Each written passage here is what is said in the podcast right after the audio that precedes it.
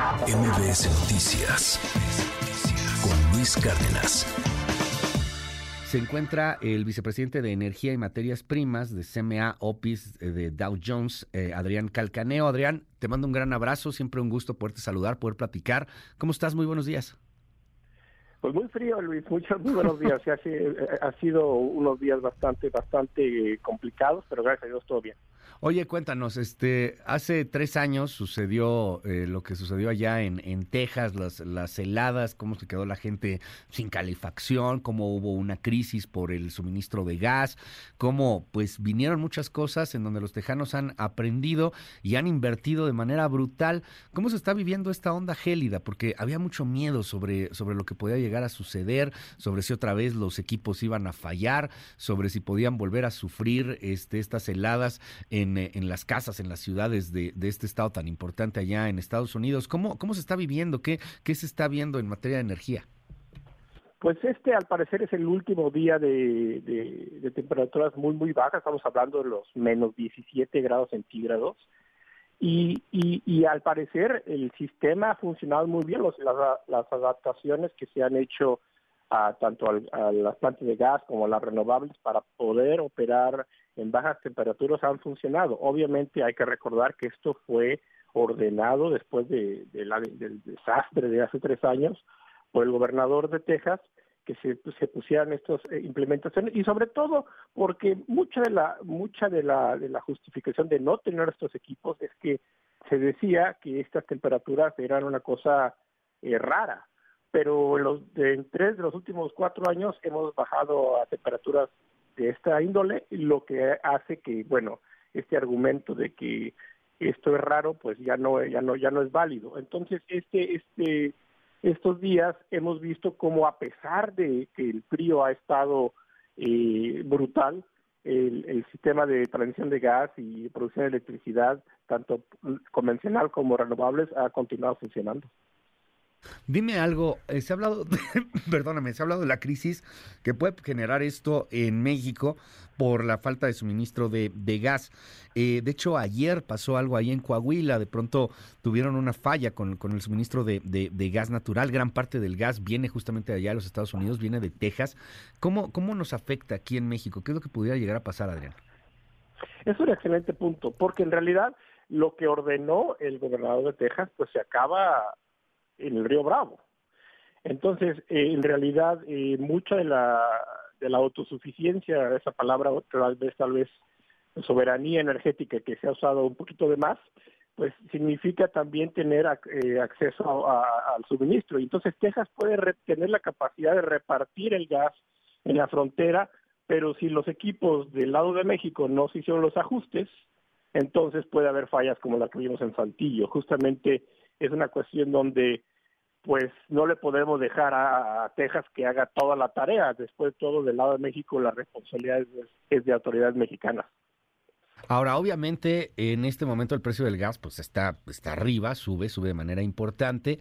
¿Sabes si el gobierno mexicano compró coberturas? Si, si estamos preparados para este, para este cambio de, de, precio en el gas o, si nos va a salir pues en una la nota porque pues a final de cuentas hay que, hay que entrarle al mercado en esta oferta y demanda. ¿Cómo, cómo juega ahí el punto económico? Excelente punto. La vez pasada no tuvo la CFE la, la, la protección económica para poder y tuvo que pagar a precios exorbitantes. Ajá, 65 eh, mil millones de pesos fueron, ¿no? Una cosa por el estilo. Correcto, correcto. Y tuvo que entrar a litigios y, la retórica era de que pues estaban abusando a costa de México. Pero en realidad, pues así es el mercado. si uno no está preparado, este pues tiene que pagar los precios del mercado. Ahorita el precio no ha subido, bueno, ha subido, subió de 3 dólares a 12 dólares este, el viernes y ahorita está a 4 dólares, que es precio elevado, porque en general el precio se mantiene alrededor de 3 dólares, pero es en realidad no son los niveles que vimos con anterioridad. Entonces, este mm, está por verse si, si realmente aprendieron la lección y, no, no tuvieron que comprar caro durante el fin de semana, pero eso es algo de que habla como este luego el gobierno eh, le falta un poco de sofisticación en cuanto a la planeación de, y a la mitigación del riesgo tanto como en la inversión para asegurarse que esta que este gas pueda llegar a donde tiene que llegar, pero también en, en herramientas financieras como coberturas. Oye, eh, dime algo, lo que, lo que hace Texas en comparación a lo que hace México, pues es como de comparación brutal, ¿no? O sea, en estos tres años se prepararon de manera impresionante, platicábamos con algunos expertos sobre el tema y, y nos decían, bueno, pues compraron este almacenadores de energía, le metieron todo, cambiaron equipos, etcétera.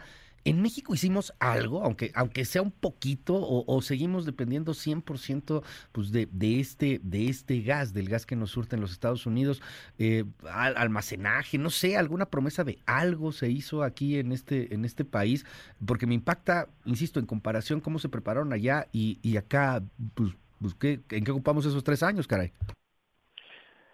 Pues al parecer, desafortunadamente, no hay mucha señal de que se haya hecho algo, sobre todo de la magnitud de Texas. Entonces, ¿te acuerdas en la secundaria cuando nos ponían en trabajos de equipos y que siempre había uno que siempre estaba muy vivo y siempre había alguien en el equipo que simplemente se presentaba en el último minuto y tenían que poner su nombre en el trabajo y, sacar 10 o dependiendo del trabajo de los demás?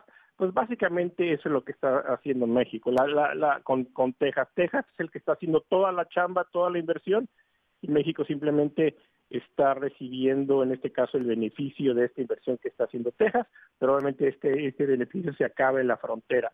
Yo creo que una vez más eh, es importante señalar que también hay una falta de, mucho se habla de crudo y de Pemex y de refinación y de gasolina, pero en los últimos seis años eh, la caída de la producción del gas natural del lado de México ah, continúa ha sido ausente la, una, política energética en cuanto al gas natural y hay que recordar que el gas natural es la columna vertebral de la transición energética.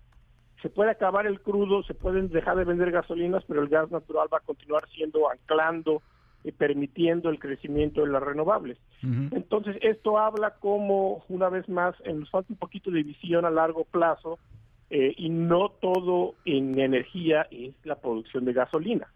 Y esto habla que, que eh, sí, no se ha hecho mucho y sobre todo si uno considera que Tamaulipas es uno de, los lugares donde hay más reservas de gas natural en México, pero desafortunadamente no se han explotado porque todo el que tenemos pues depende a final de cuentas de, Texas. Bueno, no todo, pero la gran mayoría podríamos estar explotando nuestro propio gas natural, ¿no? Hablando de tanta soberanía energética y que la no dependencia y, este discurso ahí medio, medio populista y, muy de izquierda y, de, y de rasgarnos las vestiduras, pues ahí está el gas, o sea, no, no estamos haciendo nada, entonces seguimos comprándoselo a los gringos a final de cuentas y es tener opciones, porque después de todo el, gas gringo es el más barato y tiene mucho sentido económico comprarlo, pero en, en, situaciones como esta vale la pena quizá tener una opción B para poder este, tener opciones en, caso de una falta de suministro desde Texas.